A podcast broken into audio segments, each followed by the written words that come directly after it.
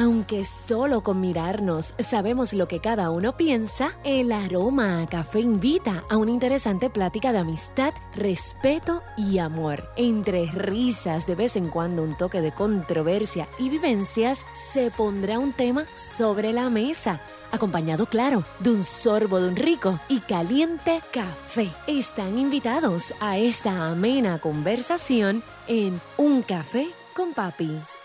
Bendición, papi.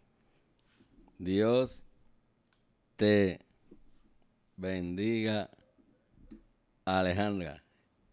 qué mala, qué mala. Le, le iba, era, le iba a seguir así todo. ¿Cómo No. estás? Es que, no, que esto, como que está todo el mundo hablando así, no sé, ¿verdad? Está eso trending en, la- trending, en las redes trending. sociales. ¿Por qué será? No sé, pero, pero estamos bien, ¿verdad? ¿Cómo tú estás? Estoy bien, gracias a Dios.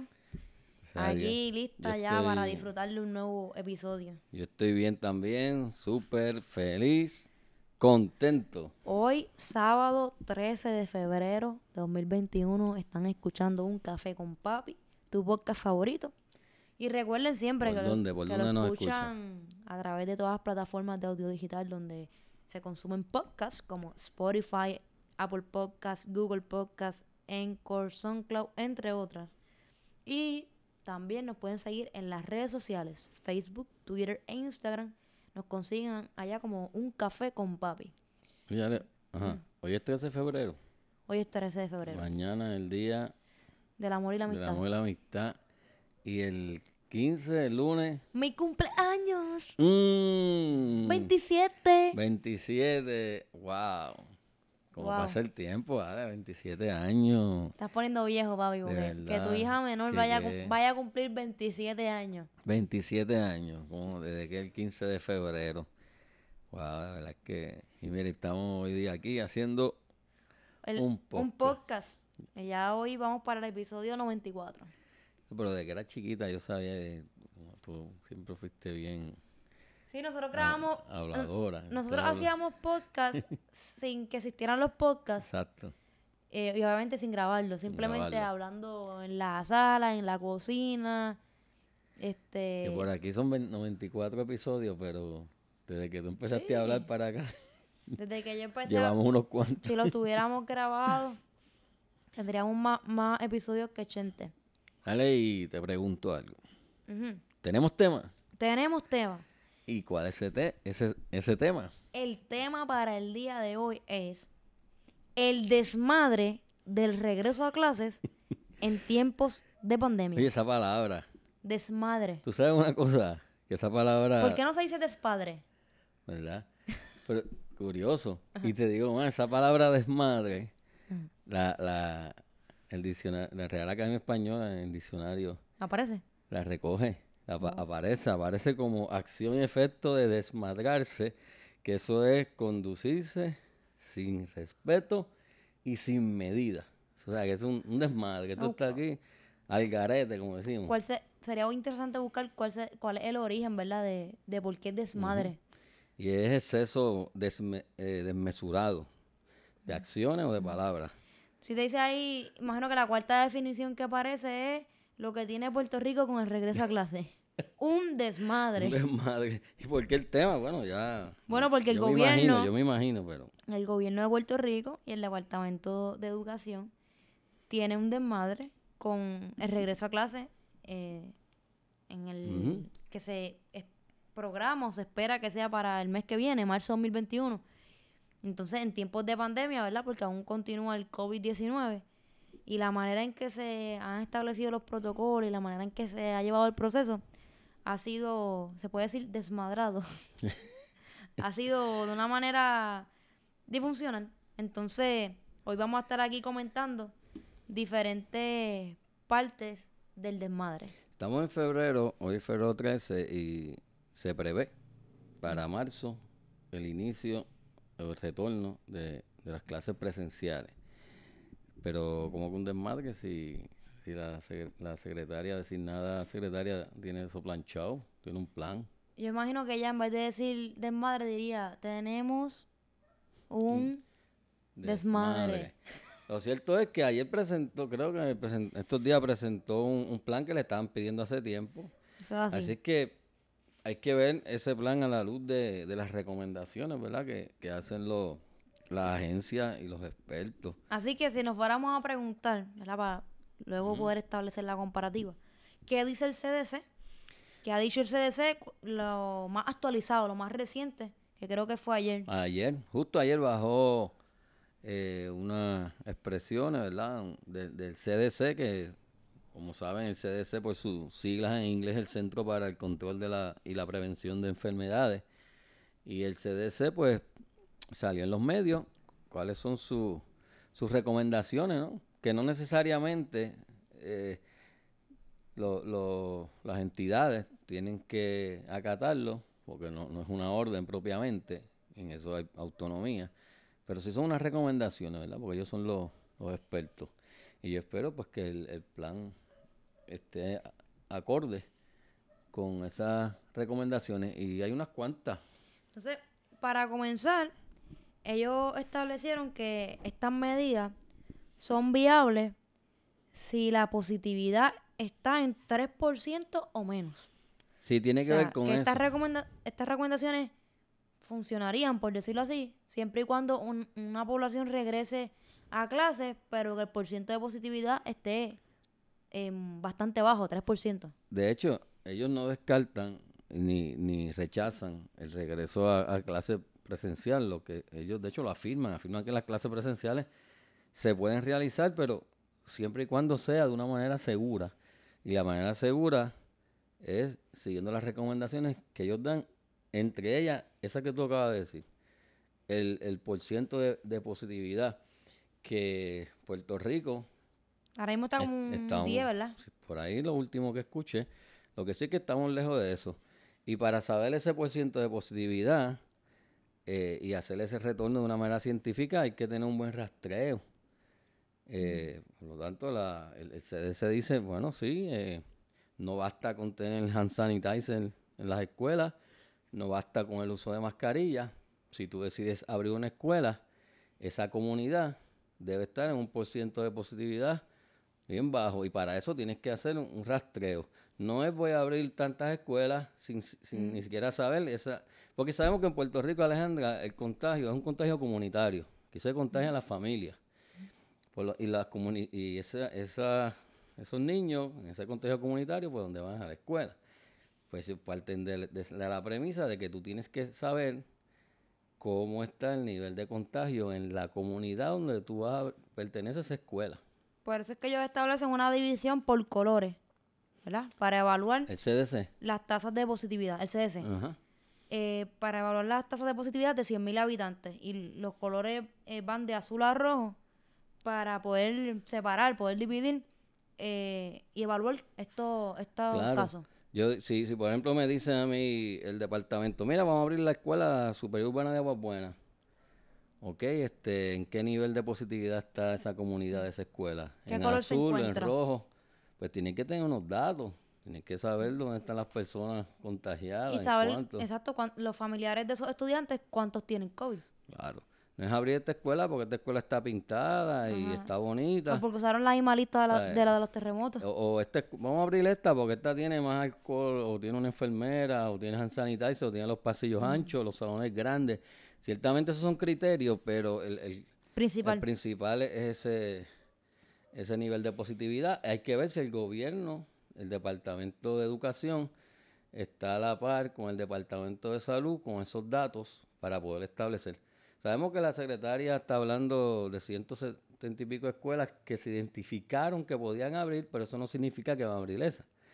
Pero si identificaron 170 y pico, pienso que todas esas deben tener un, un ni- Sistema- un nivel de positividad por ciento bajo. Lo cual no es cierto, Alejandra, porque, porque el país está en 10 o en 12. creo que en Puerto Rico hay un solo municipio que el nivel de positividad está relativamente bajo. Pues por lo tanto no pueden haber 170 y pico comunidades con nivel de positividad bajo. Y, y cómo es que identifican 170 y pico escuelas? ¿Bajo qué criterio? Porque ya llevaron el hand sanitizer allí. Mira, lo que yo... O, o los maestros allí están vacunados. Lo que yo comenté hace un instante de, tomaron la misma lista de los terremotos para lo de la reapertura de las escuelas. Es cierto, mi gente. En, en enero había, en enero no, cuando supuestamente o se intentó reabrir las escuelas luego de los terremotos, que fue como para febrero del 2020 Ujú. enviaron un documento de, diciendo qué escuelas estaban aptas, cuáles, cuáles estaban parcialmente aptas. Entonces ahora recientemente eh, salió un documento de cuáles escuelas posiblemente podrían abrir y están las mismas escuelas con el mismo estatus que aparecían en el terremoto. Ah, qué barbaridad. Incluso la palabra parcialmente. Chapucería. Sale la mía, en la escuela en la que yo trabajo, parcialmente. Y yo, ¿qué es parcialmente? Lo mismo que cuestiono para los terremotos, lo digo ahora. Que, que tienes más o menos alcohol. O tienes más o menos distanciamiento. Mira, Eso- mira, eso, eso es sorprendente. Tú sabes, Alejandra, que imagínate si, si el criterio que da el CDC del porciento de positividad es tan importante que lo pone por encima de los de el hecho de que los maestros estén vacunados. Para el CDC, la vacuna a los maestros no debe verse como una condición para reabrir. Lo que sí es una condición es el nivel de positividad bajo. O sea que aquí pensamos de que pues vacunamos a los maestros o que lo que le han aparte de ellos una dosis. y se acabó. Y, y, ok, eso puede ayudar, pero sin embargo, el CDC no lo pone como criterio principal. Dice que que qué bueno si están vacunados, pero eso no, no es re- realmente lo importante. Es que esa comunidad tenga un nivel de positividad. Ellos dicen que no debe ser una, condición para el regreso a clase, lo de la vacunación. Y, Que y- lo cual me sorprende también, porque yo pienso que sí, deberían estar todos los maestros vacunados con las dos dosis. Mira, a mí me molesta cuando escucho comentarios como que, y lo hacen a veces analistas. Adiós, pero estos maestros este, querían que los vacunaran. Y ahora no y quieren ahora ir que los vacunan, no quieren dar clases. Y no saben ni las Eso es una que- premisa, primero irresponsable y equivocada. ¿Cómo que los maestros no quieren dar clases? Han estado dando clases y los maestros quieren regresar, pero quieren regresar en unas condiciones seguras para ellos y para sus hijos. Su familia. ¿Cómo es posible de que, de que hagan ese, ese análisis o concluyan eso cuando no es cierto? Sea, eh, si nos dejamos llevar por, por el CDC, aquí hay que ver si se está cumpliendo con eso. Y aquí quiero mencionar Para que, reabrir. porque ya que comenta lo que los analistas o las personas comentan por ahí de que ah, los maestros dijeron que sí rapidito para la vacuna, pero para regreso, regreso presencial, mm, no. Y estaban criticando, eh, la población estaba criticando eso. Eh, a eso quiero añadir que también leía comentarios en las redes cuando publican las distintas medios de, noticias, publican los artículos, la- las noticias, ¿no? Eh, leía los comentarios de la, de la gente, ah, que regresen. Yo trabajo en empresa privada y regresamos desde abril o desde mayo. Ah, eh, ¿qué se creen los maestros? Que vayan a dar clases. Si yo, si yo nunca paré, nunca me detuve, yo trabajo por cuenta propia o por empresa privada. Entonces yo decía, wow, eh, realmente, re- ojalá, qué bueno, eh, el nivel de positividad estuviera bajo y pudiéramos regresar y en unas condiciones al menos igual que las que regresó esas personas que comentaron. Porque yo estoy segura que la persona que fue convocada a un- una empresa privada, eh, por ejemplo, tengo el caso bastante cercano de mi esposo, que es, un- establecieron un protocolo brutal, que si toma de temperatura, que si lavado constantemente de manos, que si distanciamiento entre escritorio y escritorio, que si el, el cliente que ellos van a atender tiene que haber creado una cita, que si el face shield le, pro- le proveen todos los días mascarilla y todo lo necesario para el cuidado. Y además de eso, instalaron acrílico en los distintos escritorios. Entonces, y estoy segura que de esa, de esa misma forma ha sido la mayoría de las experiencias de las personas que trabajan en empresa privada, porque eh, uno lo ve, si va a la farmacia, mira, le instalaron un, un, Sí, un acrílico. un acrílico. Si va a, a un lugar a hacer una diligencia, te toman la temperatura o tienen ya la maquinaria del hand sanitizer, tienen un protocolo. Entonces, yo, mi pregun- una de mis preguntas a, a la secretaria del departamento o a quien le corresponda contestar sería, ¿en cuántos salones ya han instalado acrílico para proteger este, tanto la vida del maestro como la de los estudiantes. Rápido, me imagino que instalaron uno en la secretaria y, y el director, el, perso- el personal administrativo. Todos los escritorios de los maestros deben tener acrílico. Y los pupitres de los estudiantes. Que como yo he visto en fotos de escuelas en Europa. Sí, cada escritorio tiene un acrílico. Mi pregunta es esa, ¿no es poner dos potes de alcohol? Eh, según a la empresa privada eh, o otros negocios de, u otros negocios, otras personas que dicen, mira, yo trabajo por cuenta propia. Ajá, y por cuenta propia. Y, llevaste a cabo la gestión de eh, eh, salvaguardar la seguridad tuya y de tus empleados. Tomaste medidas, eh, pues ahora las personas tienen que esperar afuera, voy a atender menos personas. Eso es otro asunto. Ujú. El trabajo del maestro es uno de los trabajos que atiende más personas a la vez. Sin duda. Mien- mientras eh, un vendedor puede estar vendiéndole algo a tal vez hasta tres clientes a la vez, el, el maestro está explicándole una destreza a 33 a la vez. Todos los trabajos atienden a una persona a la vez. Y lo hacen con un acrílico en el medio. Entonces el maestro va a atender a un grupo, este... Amplios, eh, porque a- a- Y sin limpieza, porque tú sabes que, mira, el otro día yo fui a un sitio, laboratorio, a un laboratorio no, rayos X SIDA, cada vez que se paraba una persona de una silla, antes de que entrara otra a sentarse, venía un empleado, desinfectaba esa silla. O sea, son, son medidas de higiene básicas. Eh, la escuela es compleja, porque... no hay personal para eso. para eso.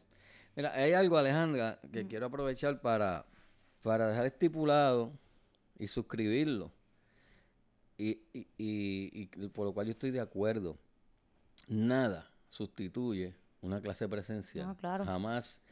Yo prefiero un millón de veces dar la clase presencial que por Teams. y sabemos que Puerto Rico tiene una realidad de terremotos, de temblores, además de, de la pandemia, y que los estudiantes llevan un tiempo considerable, particularmente los del sur, sin clases presenciales. Y que eso es trágico y, y que se necesita retornar, que tarde que temprano hay que hacerlo, que hay que hacerlo por etapas y que en algún momento hay que comenzar. Pero hay que hacerlo bien. Pero de ahí a decir de que llevamos tres años en el abismo, como he escuchado, en la pérdida de tiempo, en que aquí nadie ha aprendido nada, ciertamente ah, yo tengo que aceptar de que si se mide, ¿verdad? Científicamente, el aprovechamiento tiene que haber disminuido. Pero decir de que simplemente aquí ha habido un, un black hole, un hoyo negro de tres años, eso es decir como si los maestros no hubiesen hecho nada, ni los estudiantes hubiesen hecho nada, y no es así. Claro, esto no puede ser eterno porque la, la clase a distancia jamás pueden sustituir la presencial y hay que retornar. Porque si esperamos a que nadie esté infectado para regresar, pues no regresamos nunca. Y esa es la verdad. Pero debe, Así que- pero debe ser cuando el porcentaje de positividad esté... Y los maestros Bajo. están en contra del regreso. Están- yo, est- yo estoy seguro que quieren regresar ya. Ach. Porque para ellos, eh, estoy seguro que, que es más fácil o menos difícil dar la clase presencial que a distancia. Claro. Pero no, no puede ser a costa de, de- de aumentar los contagios. Así que eso quiero dejarlo claro porque uno escucha cada, cada analista por ahí. Entonces, a veces pensamos en el regreso a clase en nuestro sistema público, que mayormente, ¿verdad? Si nos dejamos llevar por la trayectoria, eh, siempre ha sido un caos. El- el- los reportajes de regreso a clase siempre eh, muestran que las escuelas no están preparadas. Pues añádale a eso pandemia. Sí, Eso mismo, pero en tiempos de pandemia. cu- cuando tú has visto que en circunstancias normales, como tú dices, sin pandemia, sin huracán y sin terremoto, las escuelas nunca han estado listas. Y, y, a, Imagínate. y a eso quiero resaltar lo que también he mencionado en, otro, en otros episodios, que si hay un salón listo o un salón presentable, es porque ese maestro hizo la gestión. Y los familiares de ese maestro fueron y pintaron y limpiaron y el maestro compró la pintura y realmente él lo, lo colocó presentable, o puso su área de trabajo, preparó o creó su área de trabajo. Entonces, partiendo de eso, yo diría, wow, si en tiempos regulares, en mi hora de capacitación, que supone que yo eh, corrija los trabajos de los estudiantes, que prepare mis futuras clases, yo lo que hago es sacar la basura de mi salón, barrer mi salón, sacar el agua del deshumidificador que compré yo, eh, pasarle un paño a los pupitres, Eso, eso es lo que yo hago normalmente en, la hora de capacitación. Porque si yo no hago eso, no lo hace nadie. Entonces, o el conserje que está asignado eh, son uno o dos conserjes para toda la escuela y la, eh, puede ir a mi salón cada dos semanas. Pues evidentemente yo no voy a esperar dos semanas a que saquen la basura a mi salón. La saco yo diariamente. Entonces, si en tiempos regulares e- esa labor la llevo a cabo, eh, en, tiempos de pandemia, me pregunto, ¿me tocará entonces desinfectar entre grupo y grupo eh, Todos los pupitres. todos los pupitres? Y que este, se gastará también más, más, más equipo desinfectante, que cabe mencionar que también lo compra el maestro. Escuché otro analista, me paso escuchando analista, diciendo, tenemos que abrir las escuelas porque estamos atrás con el resto del mundo. El mundo ya abierto y Puerto Rico se está quedando atrás y los estudiantes se están... Es, cierto, estamos atrás eh, en ese sentido y nuestros estudiantes se están quedando atrás en ese sentido en el regreso a clase. Pero, ¿cómo, cómo han regresado los estudiantes y los maestros en esos países? Si, si uno se informa y busca con unas medidas de seguridad y con un con unos datos científicos que ellos se aseguran de que esa escuela que van a abrir, esos estudiantes que van ahí, sus familias no están contagiadas, eh, con, con unos registros, con, con un seguimiento y, y con una garantía de que el nivel de positividad de esa comunidad es bajo. Y, y con las medidas sanitarias más extremas y todos los equipos que tú te puedas imaginar. Así abrieron muchos países en Europa. Ujú. Y obviamente que estamos atrás, y estamos atrás porque no hemos hecho el trabajo para poder abrir responsablemente. Y porque estamos atrás vamos a abrir a lo loco. Pues O sea, no, Exacto, para decir que abrimos. para decir que abrimos. Em, pienso ahora en algo que me comentaste ahorita sobre el sistema de rastreo de España. Que si quieres comentar ahí. Pues mira, tú sabes que ayer ¿Cómo estaba, consiste? eh, ayer, hoy, estaba viendo, yo veo mucho Antena 3 y Televisión Española, y ya ellos se disponen, especialmente en el sur, ¿verdad? En la provincia de Andalucía, eh, abrir los restaurantes y lo que yo llamo las terrazas, que es que comen afuera, ¿verdad? Como en la acera así. Y me sorprendió un sistema que tienen muy científico y muy responsable, que ellos tienen para tú poder entrar a un restaurante, eh, tienes que bajar un código, un código, un QR code. Y entonces ellos tienen identificado a las personas que han dado positivo al COVID. O sea que si tuviste positivo y dices, yo estoy positivo, bueno, voy para la calle. Sí, porque no sienta nada. No siento nada, voy a comprar allí. Pues cuando vayas a este restaurante o a este sitio a comprar, que escaneen ese código, el tuyo, de tu identidad. Yo- y allí se vio, eh, o sea, el, el reportaje presentó cuando la persona llega con, con el código, ID. lo, un ID, lo escanean. Ah, ok, tú no eres, no, no has dado eres uno de los de infectados. los infectados, puedes entrar. Mira qué sistema. Eh, pues eso es una manera responsable de abrir restaurantes. Y de abrir- rastrear a esas personas. no, pero por aquí es este, a lo loco, abre y, y no, no sabemos dónde están los, los infectados, si están guardando cuarentena. Ahora está al lado de uno. Y así mismo va a ser con las escuelas, porque hay que ver qué coordinación va a tener el departamento con el departamento de salud y, y si las aplicaciones que están, que, que yo sé que están y que las tiene el departamento de salud, el departamento, el departamento de educación va a hacer uso de eso para, para el rastreo. Porque eso es lo que me interesa a mí. Más que si hay un pote de hand sanitizer en cada salón, yo quiero saber la información científica de los contagios en esas comunidades, de esas escuelas que se van a abrir. Y yo como padre, si yo tuviera hijos en edad escolar, eso es lo que yo averigua- averiguaría. Más, yo diría que eso es hasta más importante que si el 100% de los maestros están vacunados, porque se trata del porciento de positividad en esa comunidad. Eh, y aquí, pues con un 10% queremos abrir. A mí, me, a mí me sorprende pensar que en marzo del 2020 nos enviaron a todos a las casas porque había un positivo en San Juan, el panameño. Ah, no hay clase el lunes. Y no hubo clase hasta no, no ha habido clase todavía presencial.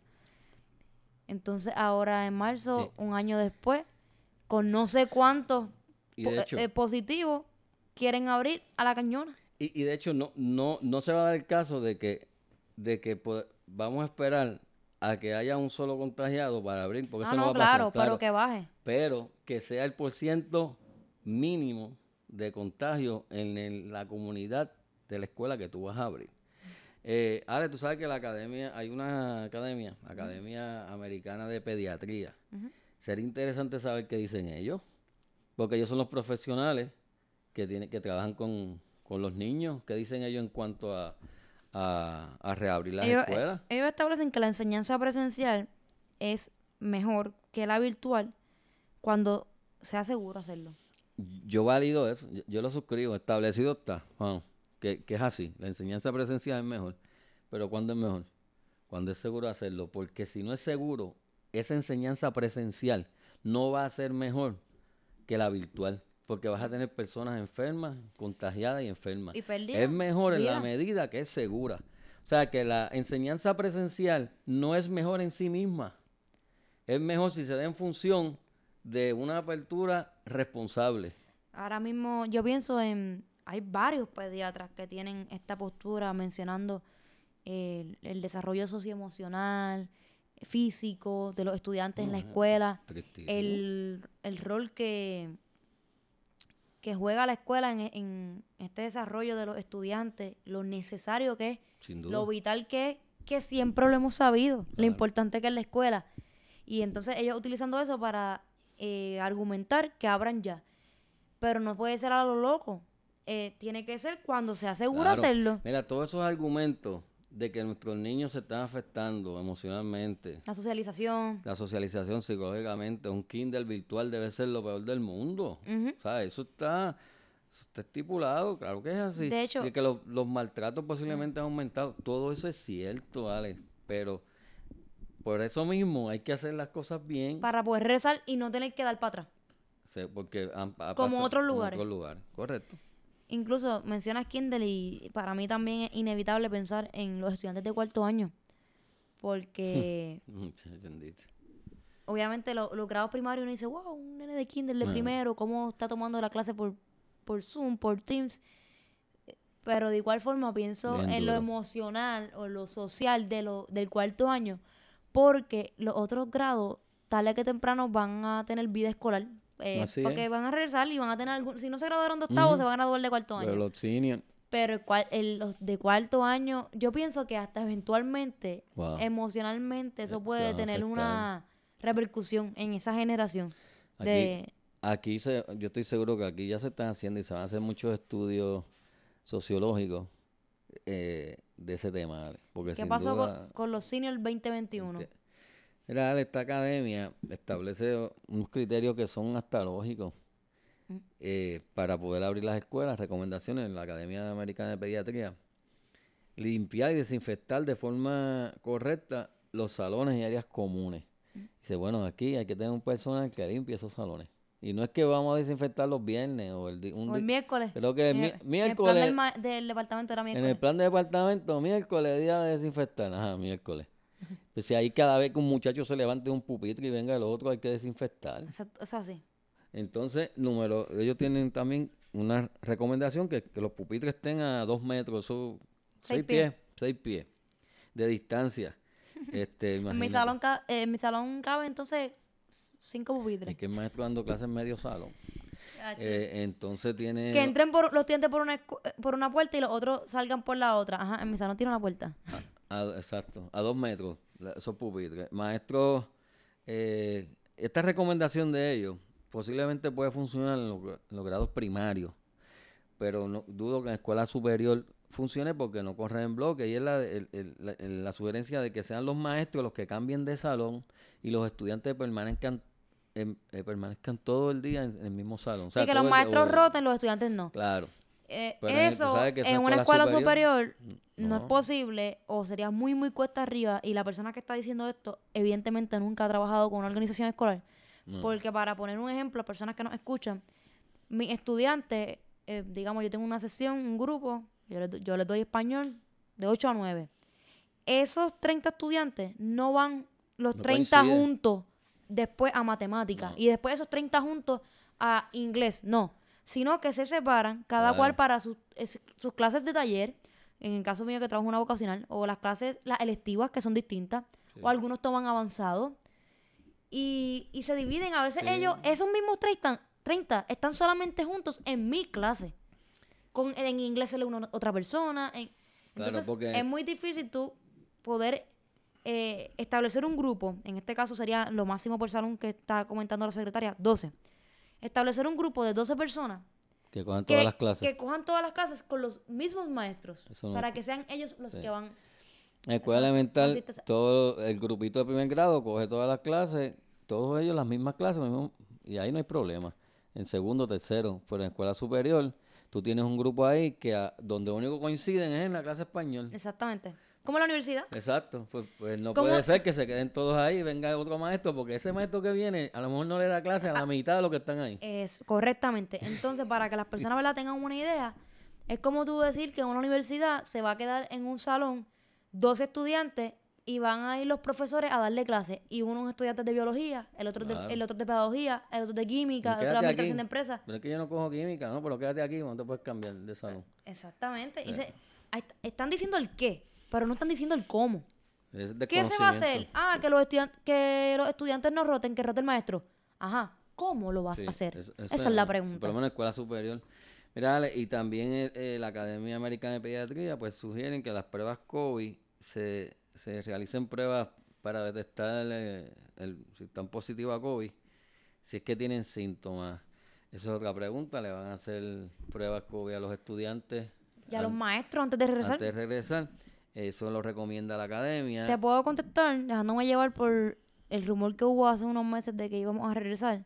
Que no. En, en un, en un documento así, el Departamento de Educación lo decía.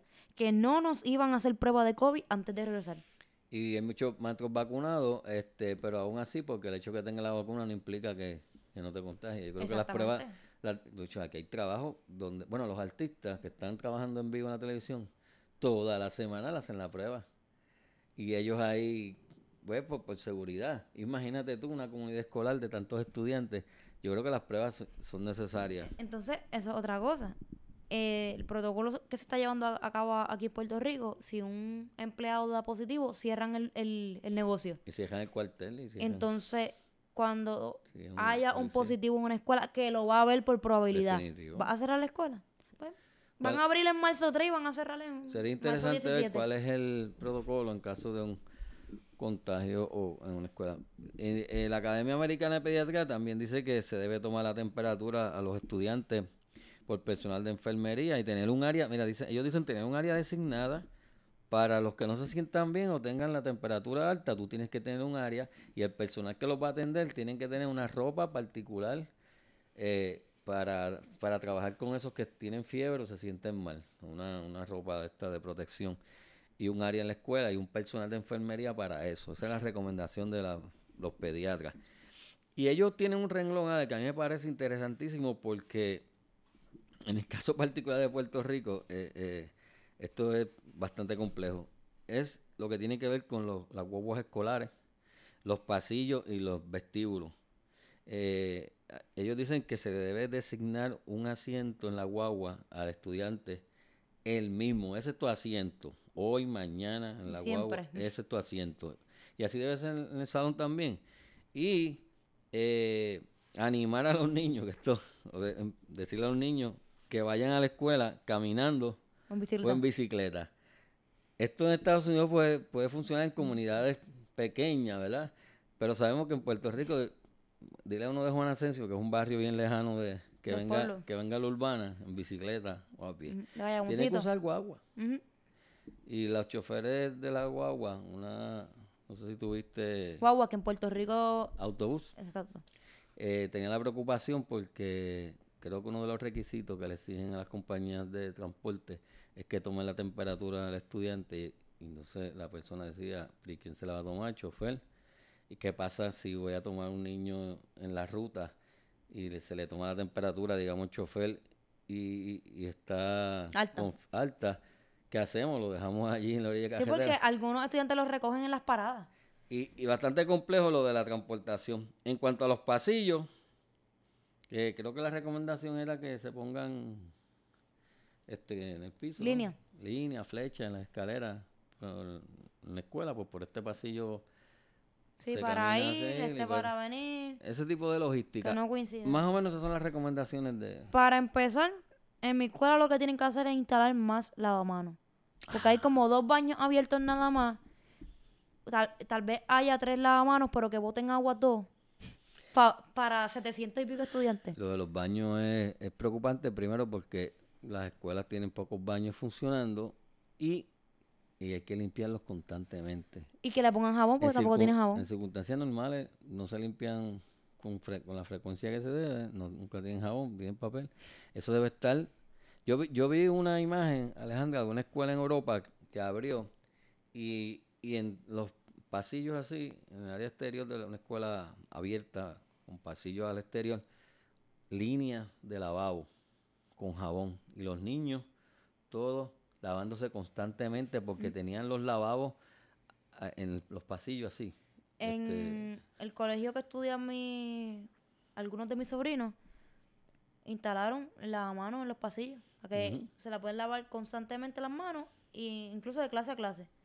Ahora pregunto yo, ¿cuántos lavamanos extras han instalado en las escuelas Eh, públicas? Yo, yo papá, antes de mandar a mi nene, yo, me- yo iría a la escuela. Yo no lo mandaría a punto. Bueno, pero si tomara la decisión, Mm. una de las cosas que voy a observar, que observaría es la higiene. ¿Dónde están los ba- lavamanos, los lavabos? todo es otra cosa, el almuerzo, por lo menos en el departamento de educación, va a ser to go. Coges tu paquetito y te vas. Sí, porque ni pensar en un Imagino que-. Me imagino que te lo llevas y lo te lo comerás en tu casa. Porque eh, no hay un área designada para comer. Y obviamente comer implica quitarse la mascarilla. Y están los compañeros que son de distintas casas, los estudiantes. Así que imagino que sería llevártelo en una bolsita y cuando llegues a tu casa pues te lo comes. Que yo creo que es de lo más lógica que, que he escuchado de todo lo que ha dicho el departamento. Sí, Eh, lo del almuerzo to go. hace sentido. Porque abrir un comedor, mm, mm, el área de, de comer, eso no, como que no es. Exactamente. Entonces, pues, ajá.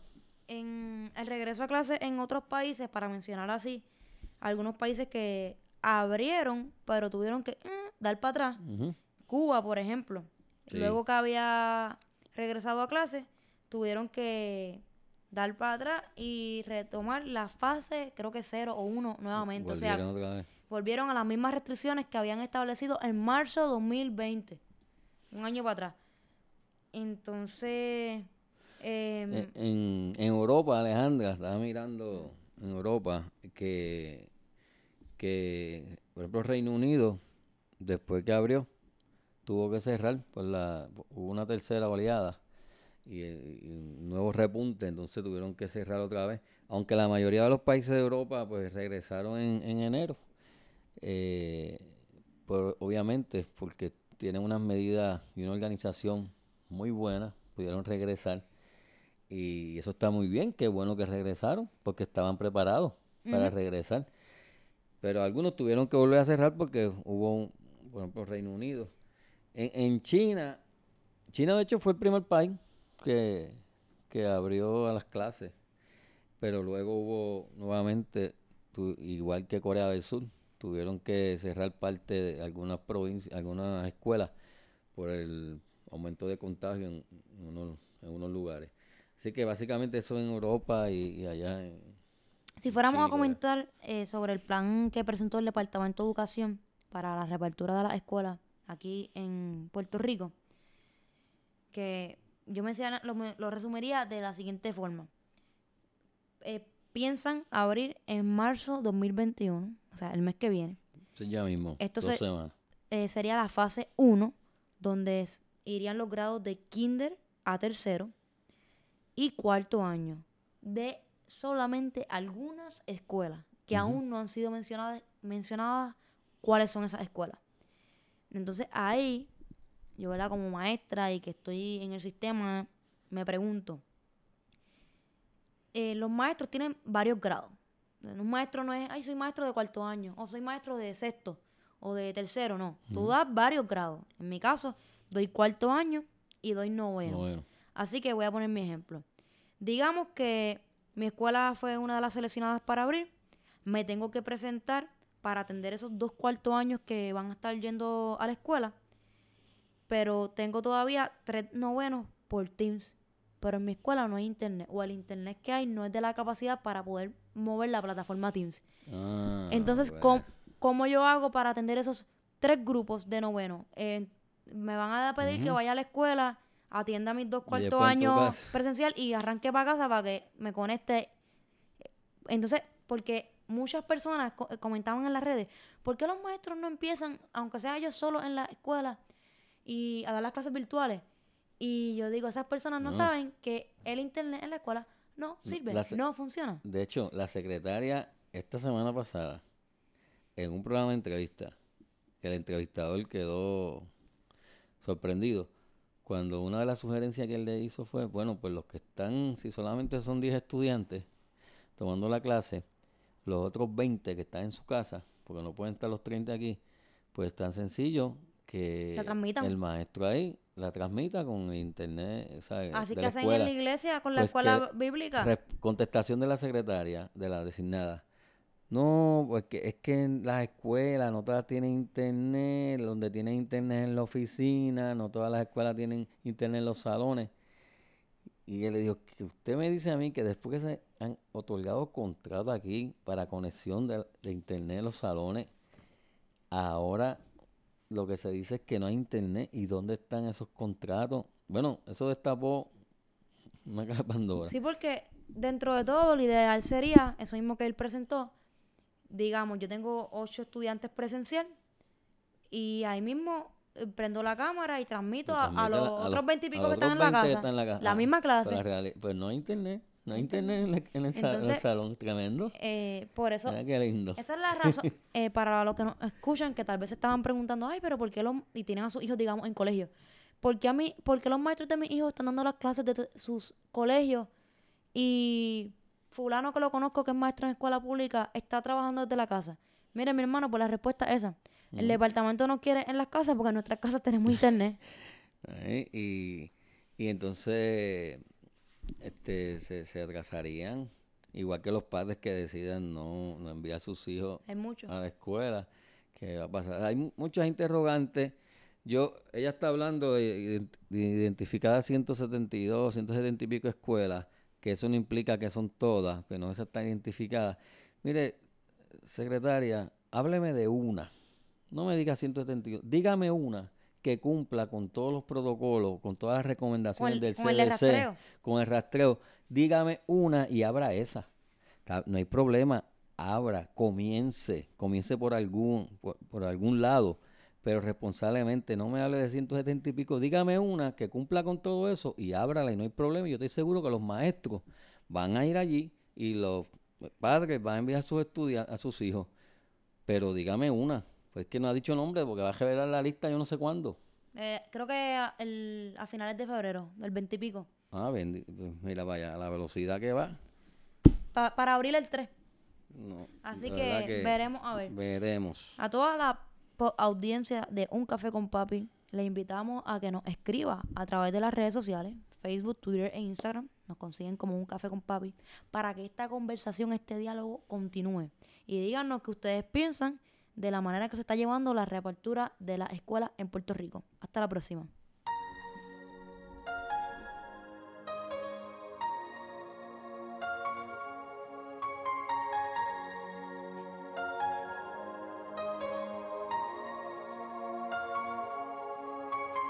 Queremos ampliar nuestra mesa y extender nuestra conversación. Hay café para todos y el respeto y el cariño se extiende para ti. Comparte este programa y únete a nuestra plática a través de Un Café con Papi. Búscanos y síguenos en las redes sociales como Un Café con Papi. Amamos con el alma a nuestras madres. Sin embargo, nunca debe haber una excusa al momento de sentarse a la mesa, intercambiar miradas, desenredar y tejer conversaciones mientras tomamos un café con Papi.